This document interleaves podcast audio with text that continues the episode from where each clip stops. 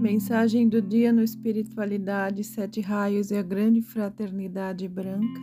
A mensagem de hoje foi extraída do livro Coração, Signos de Agni Yoga, da Agni Yoga Society. A criatividade dos trevosos é muito monótona. É vão considerá-los hábeis, mas é melhor compreendê-los como mentirosos astutos. O caso ocorrido com X é extraordinário. Por certo que o karma é pago, mas fica o que se chama a casca do karma, e tal circunstância é muito apreciada pelos demônios. Nada fortalece tanto a fúria como a miragem do karma. Parece sempre que aquele que pegou o karma ainda tem um débito, e isto acende a fúria. Temos muitas distinções de ligações kármicas. Pode-se observar como, no decorrer dos anos, uma personalidade se eleva e outra cai. O que poderá então ocorrer com o fio unificador durante tais disparidades? Entretanto, os demônios aproveitam as cascas kármicas para atacar mais fortemente. As cascas kármicas fazem lembrar uma outra, a casca do corpo sutil, que também traz muitas perturbações à existência. É certo que nenhuma delas deveria em absoluto existir. Só a imperfeição humana permite estas formações fronteiriças. É certo que o corpo físico pode se transformar no corpo sutil, mas se o espírito previamente não se libertou de atrações terrenas e desejos carnais, o corpo sutil não pode exteriorizar-se em condições puras. Ele carrega sobre si um sedimento especial de paixões terrenas. Mesmo que o corpo sutil se liberte desses restos, essas cascas perduram por muito tempo e vagueiam como espantalhos frequentemente muito negativos. A ignorância humana condecora com estes sedimentos o formoso mundo sutil se as pessoas pensassem sobre a união dos mundos e a evolução predestinada, não se atreveriam a cercarem-se com tais imundícies prejudiciais. As cascas do mundo sutil estão particularmente próximas da existência densa por causa da atração terrena.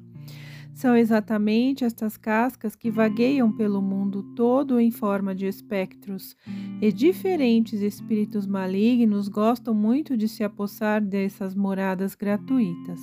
Entretanto, a responsabilidade daqueles que passam para o mundo sutil cheios de paixões terrenas é grande. É terrível sujar o belo espaço, o qual conduz à luz e pode ressoar com os melhores conhecimentos. Como é repugnante a casca dos mesquinhos desejos carnais, dos quais é tão difícil libertar-se, basta pensar na hierarquia da luz. O coração, o coração, o coração sempre nos lembrará da luz. O Mestre necessita de uma consciência especialmente clara dos discípulos, mas a noite, a qual obscurece a consciência, não permite impulsionar todo o poder preservado nas profundezas. Entre as causas do fracasso ou do êxito das obras não é pequeno o lugar ocupado pela condição da consciência. Até a menor dificuldade ou falta de clareza na aspiração muda os resultados. Por exemplo, alguém poderá procurar-vos ansioso por ajuda e somente esperando de vós um impulso para isso. Contudo, podeis envolver-vos em conservação totalmente estranha, e o desejo de ajudar se dissolve em uma taça de chá. Além disso, o costume do país requer que o tempo seja ocupado com as comunicações mais insignificantes, e neste lixo perdem-se as sementes mais preciosas. Entretanto, se a humanidade pudesse valorizar pelo menos o tempo, muito do que é necessário poderia ser encontrado. Certamente isto pode ser dirigido pelo coração, para correlacionar as mais elevadas medidas. A fadiga certamente não depende nem da primavera nem do outono, mas o adensamento das correntes é que faz pressão sobre os centros. Nem pode ser de outra maneira quando legiões de obsedados e de enlouquecidos estão agindo. Assim, pois, não é de admirar quando os obsedados em continentes distantes começam a pronunciar as mesmas fórmulas. Esta é mais uma prova do governo mundial invisível que vem de uma fonte comum, porque, como a luz, também as trevas são monárquicas. É muito instrutivo observar o pensamento mundial. Em ambos os lados pode-se observar uma divisão definida, porque cada lado emprega seus próprios esforços e medidas decisivas. Desse modo, até do plano físico pode-se observar a divisão das forças e compreender os movimentos dos exércitos. Pode pensar com o exército ou com o coração.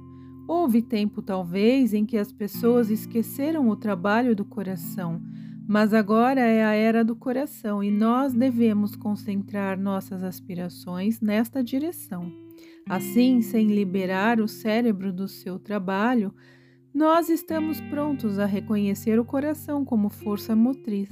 As pessoas criaram miríades de limitações para o coração. Os trabalhos do coração são compreendidos de maneira restrita e muitas vezes de maneira impura. Devemos infundir o mundo inteiro na esfera do coração, porque o coração é o microcosmo da existência. Aquele que não for inspirado pelo grande conceito do coração diminuirá seu próprio significado. Nós aconselhamos a não cair na irritação, mas somente a grandeza do coração salvará do veneno da irritação. Nós falamos sobre a abrangência, mas onde está este oceano abrangente além do coração? Nós recordamos dos mundos distantes, mas é o coração e não o cérebro que pode recordar o infinito. Assim, não diminuamos o que nos é dado com o receptáculo da graça. Mestre Omória